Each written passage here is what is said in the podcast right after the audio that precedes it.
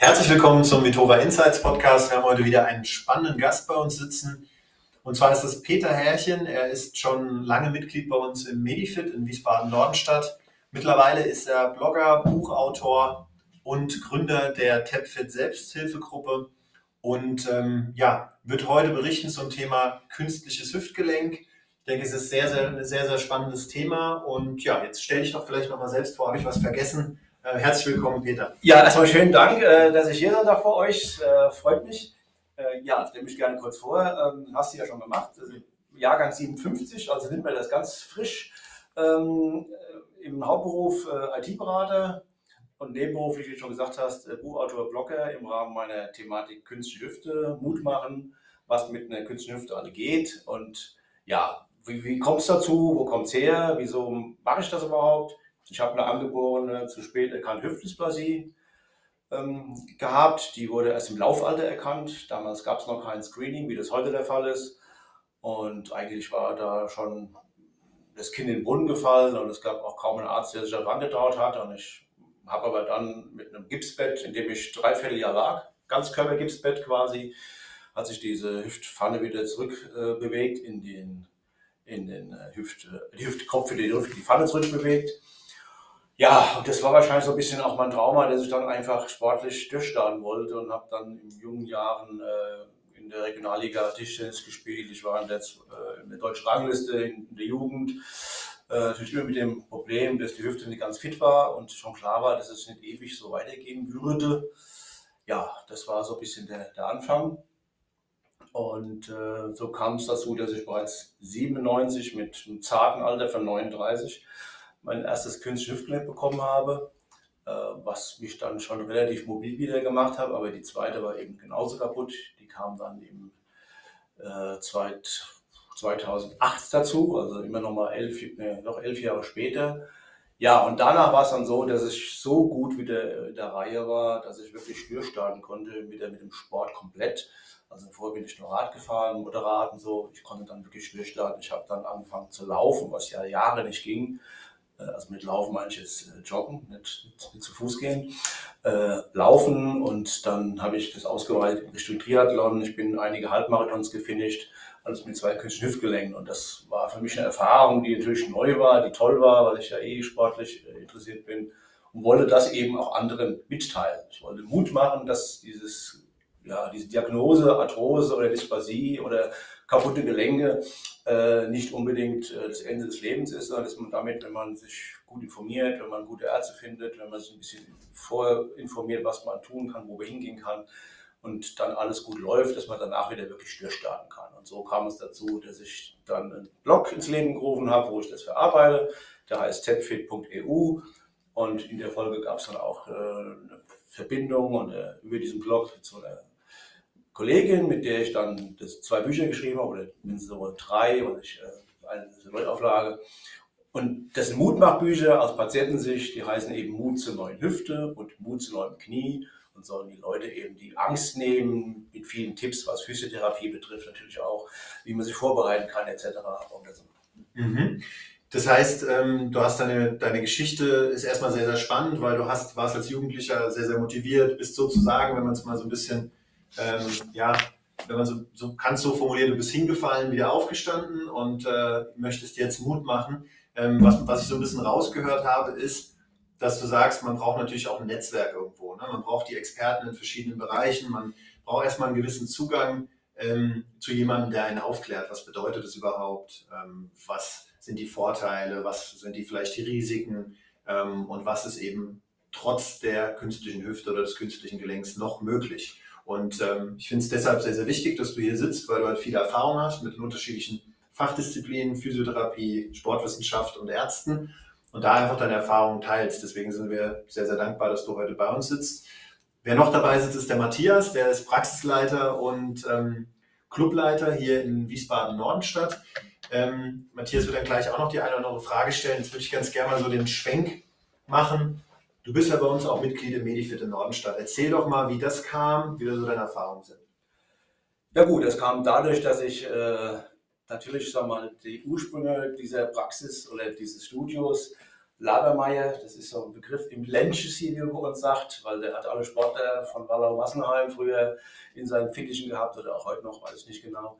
Äh, und der Name war bekannt und meine Frau war schon bei ihm auch in physiotherapeutischer Behandlung. Ich glaube ich auch einmal, aber schon viele, viele Jahre her, als auch in Wallau die Praxis war. Und daher kenne ich Labermeier und jetzt in der Folge Vitova. Die Geschichte ist ja sehr spannend, große Expansion und ein riesen Unternehmen inzwischen geworden, finde ich toll. Und äh, ich halt schon immer große Stücke auf die Physiotherapie, natürlich, weil ich auch über die Jahre immer Physiotherapie gebraucht habe und mir inzwischen auch einbilde, dass ich also auch einen guten Physiotherapeuten oder Therapeutin von einem schlechten unterscheiden kann. Und das äh, gebe ich, tue ich auch kund, wenn ich irgendwo bin und es passt nicht. Das mache ich auch so.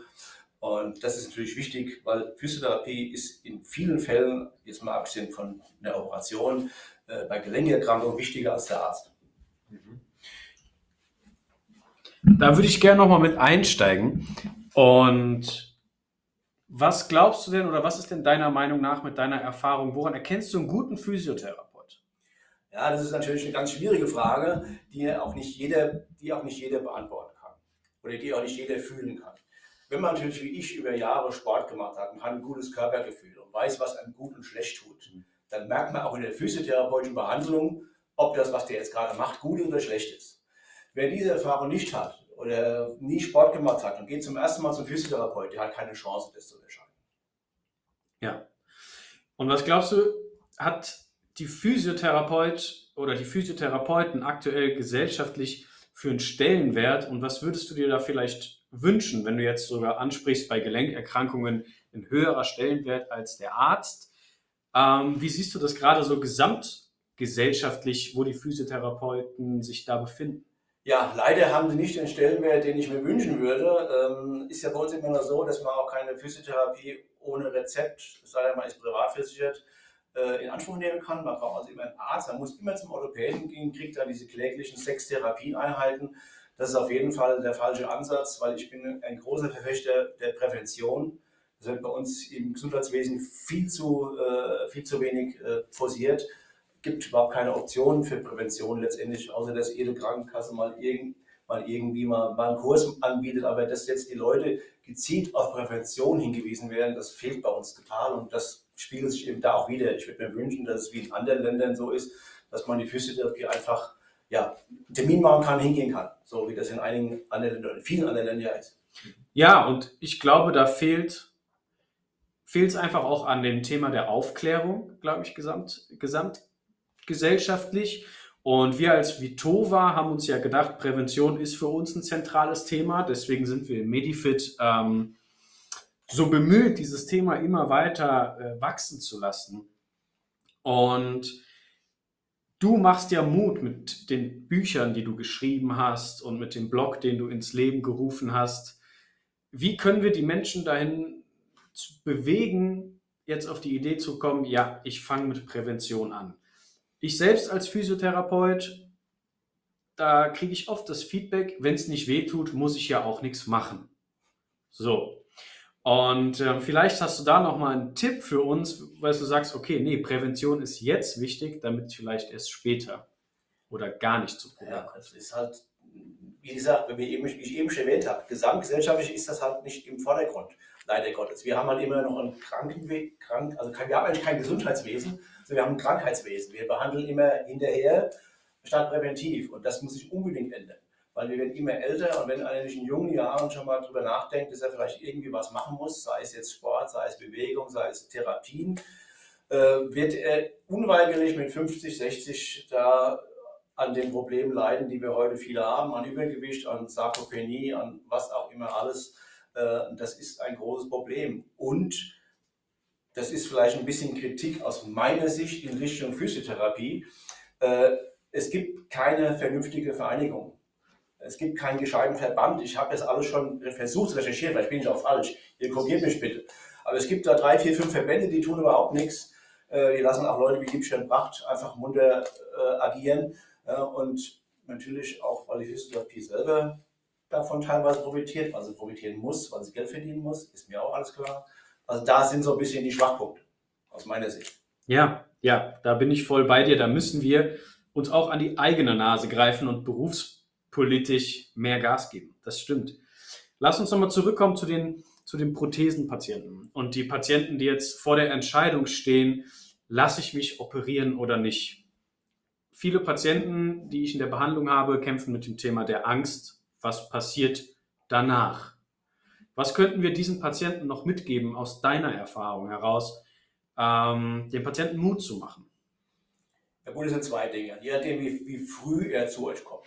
Also wenn er noch im Stadium ist, wo man noch ein bisschen was behandeln kann, das gibt es ja auch, äh, im Arthrosestadium sage ich mal zwei oder vielleicht drei, dann ist ja natürlich eine Behandlung, eine Physiotherapie und das Anleiten hier im Studio sich zu bewegen oder überhaupt zu bewegen, nicht nur im Studio, aber vor allem Muskelaufbau, gerade am Knie ist es extrem wichtig, dass die Muskulatur im Bein gut ist, das Übergewicht reduzieren, falls eins vorhanden ist. Und das kann natürlich der Physiotherapeut oder der Sportwissenschaftler oder der Ernährungswissenschaftler, den habt ihr ja alle hier, im Prinzip wunderbar vermitteln. Wenn er natürlich wirklich auf dem Zahnfleisch geht und ist alles kaputt, dann ist das natürlich zu spät. Dann kann man versuchen, ihn auf die OP so gut wie möglich physiotherapeutisch vorzubereiten. Auch da gibt es ja leider bei uns die Schwierigkeit, dass es keine, keine äh, gibt eine Rehabilitation, aber keine Prähabilitation. Das gibt es bei uns ja auch nicht so richtig. Man kann das zwar machen, aber meistens auf eigene Kosten. Äh, das ist auch ein Problem. Aber eigentlich ist es natürlich so, je besser der Patient für eine OP vorbereitet ist, das heißt also nicht nur körperlich vorbereitet, das heißt natürlich auch Gewicht, möglichst wenig Nebenerkrankungen hat, vielleicht kein Diabetes, vorher mal aufhört mit Rauchen und mit Alkohol trinken und, und, und. Also better in, better out. Das heißt, das muss man ihm unbedingt vermitteln, weil das Ergebnis hinterher ist nur so gut, wie man vorher auch schon vorbereitet ist. Und da muss man ihm die Angst nehmen. Der muss was für tun und da muss man ihm die Angst nehmen. Das ist normalerweise bei, wenn man sich vorher informiert, das Netzwerk sucht oder hat, kann man natürlich viele Risiken vermeiden und kann Null Risiken gibt es nicht, das ist klar. Aber man kann viele Risiken vermeiden und das ist alles, das, das ist wichtig. Im Endeffekt, so wie du es jetzt sagst, zu verstehen, ähm, der Körper, menschliche Körper ist keine Maschine und es ist halt nicht damit getan, äh, wie bei meinetwegen einem äh, Regal, ich drehe eine Schraube raus, mache eine neue rein und damit ist es getan, sondern es sind einfach viele Kontextfaktoren, wo es auch verschiedene Fachdisziplinen braucht, die eng miteinander arbeiten, damit es einfach eine vernünftige, ganzheitliche Aufklärung auch im Vorfeld gibt sehr, sehr spannender, interessanter Punkt, ähm, auch dass du es ansprichst. Das ist ja so ein bisschen, ähm, was heißt bisschen, das ist unser Anspruch, das hier auch umzusetzen mit den unterschiedlichen Fachdisziplinen. Ähm, berichte doch mal zum Medifit in Dornstadt. Wie kam da eigentlich der Kontakt? Du hast gesagt, Tobias Labermeier, klar, da war, war der erste Kontakt da. Wie kamst du denn zu uns und wie sind deine Erfahrungen? Ja, also grundsätzlich bin ich ja eigentlich gar kein Freund von, von Krafttraining. so fangen wir mal an. Da ich so viel Sport gemacht habe, habe ich und es gab ja früher auch kein Athletiktraining in, den, Zentren. Ich war ja in Kaderzentren, da gab es kein Athletiktraining, das man heute macht. Also ich bin mit Krafttraining eigentlich nie in Berührung gekommen und habe auch immer gedacht, ich brauche das eigentlich gar nicht. Und äh, habe das dann aber während der Triathlon-Phase mal so zwei, drei Jahre gemacht, weil da muss ich halt ein bisschen was tun, ein bisschen was ausgleichen. Das habe ich also auch im gleichen Fitnessstudio angemeldet. Das waren nur zwei, drei Jahre und dann habe ich wieder sein lassen. Und äh, dann hatte ich jetzt so ein, ja, außer meine Hüfte, habe ich auch ein Problem mit der Schulter. Äh, mir ist vor ein paar Jahren beim Unfall die Infraspinatus-Sehne gerissen. Und das ist eine relativ große Einschränkung. Das habe ich erst zu spät gemerkt. Es war nicht mehr behandelbar, nicht mehr operierbar. Also habe ich gesagt, gut, lebe damit. Das tut zwar nicht weh, aber ich kann halt so ein paar Bewegungen nicht machen. Und hat mich mit dem sehr stark ähm, beeinträchtigt. Aber gut, damit konnte, wollte ich eigentlich leben. Ich wollte jetzt keine OP riskieren, die, die so ein 50-50-Ergebnis vielleicht bringt. Und äh, das hat sich die Jahre eigentlich so auf dem gleichen Niveau gehalten und irgendwann in Corona-Zeiten hat mir auch das Tischtennis gefehlt und meine Beweglichkeit in der Schulter und im Arm, die war eigentlich durch das Tischtennis, auch wenn es mehr gut ging, immer noch irgendwie ganz gut. Und plötzlich habe ich gemerkt, an Weihnachten, Silvester, irgendwie der Arm, der ist mehr so beweglich, ich komme nicht mehr hinter. Äh, ach, fang doch einfach mal zu Hause mit dem kleinen Handeltraining an. Dann habe ich mir jetzt ein Kilo Handel ne, für meine ledierten Ärmchen genommen und habe versucht, da Übungen zu machen. Und einen Tag später war der Arm blau, ich konnte nicht mehr bewegen. Ich habe mir irgendwas dabei kaputt gemacht, dummerweise. Okay. Das war blöd. Mhm.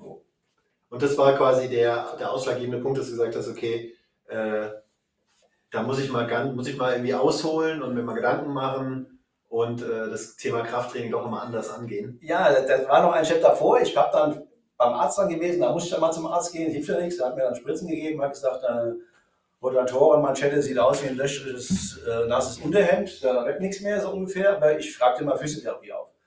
Und das war zu der Zeit, als gerade Hochheim bei euch aufgemacht hat. Und dann habe ich das Glück gehabt, dass ich zu Ann-Kathrin Weiß gekommen bin, mhm.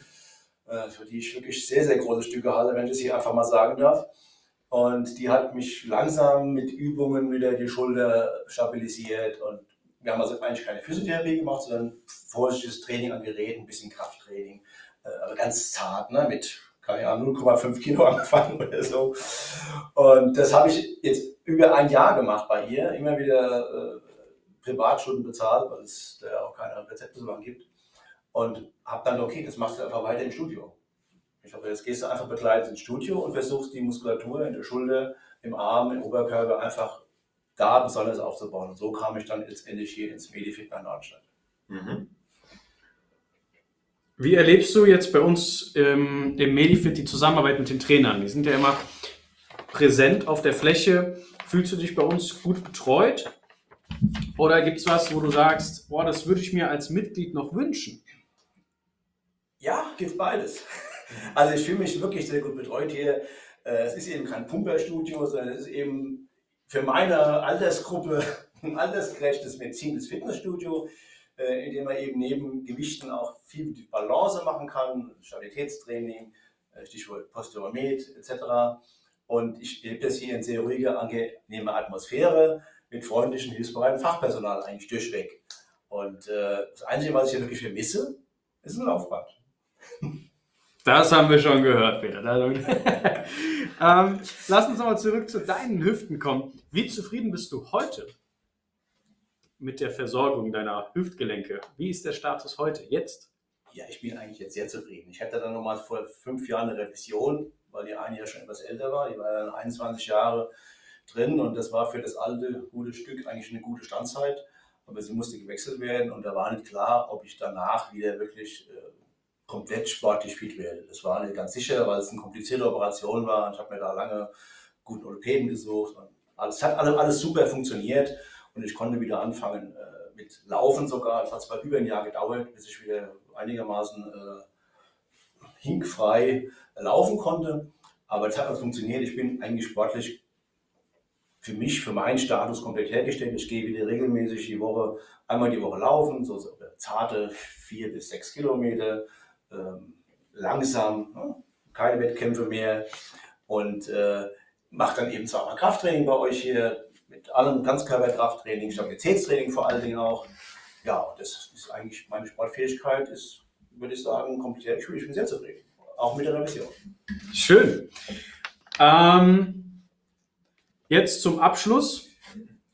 Genau, wir haben, du hast erstmal hast du zum Abschluss noch eine Botschaft, was wir aber auch noch gerne wissen wollen würden. Du bist sehr zufrieden. Ähm, das Thema Weiterempfehlung ist uns trotzdem wichtig, weil wir verstehen uns ja als, äh, als ein Standort oder ein Verbund an Fachdisziplinen, die sich wirklich darauf spezialisiert hat, Prävention ähm, anzubieten, aber auch für, ich sag mal, nicht die klassischen Fitness, nicht ausschließlich die klassischen Fitnessstudio-Besucher ein Angebot zu bieten.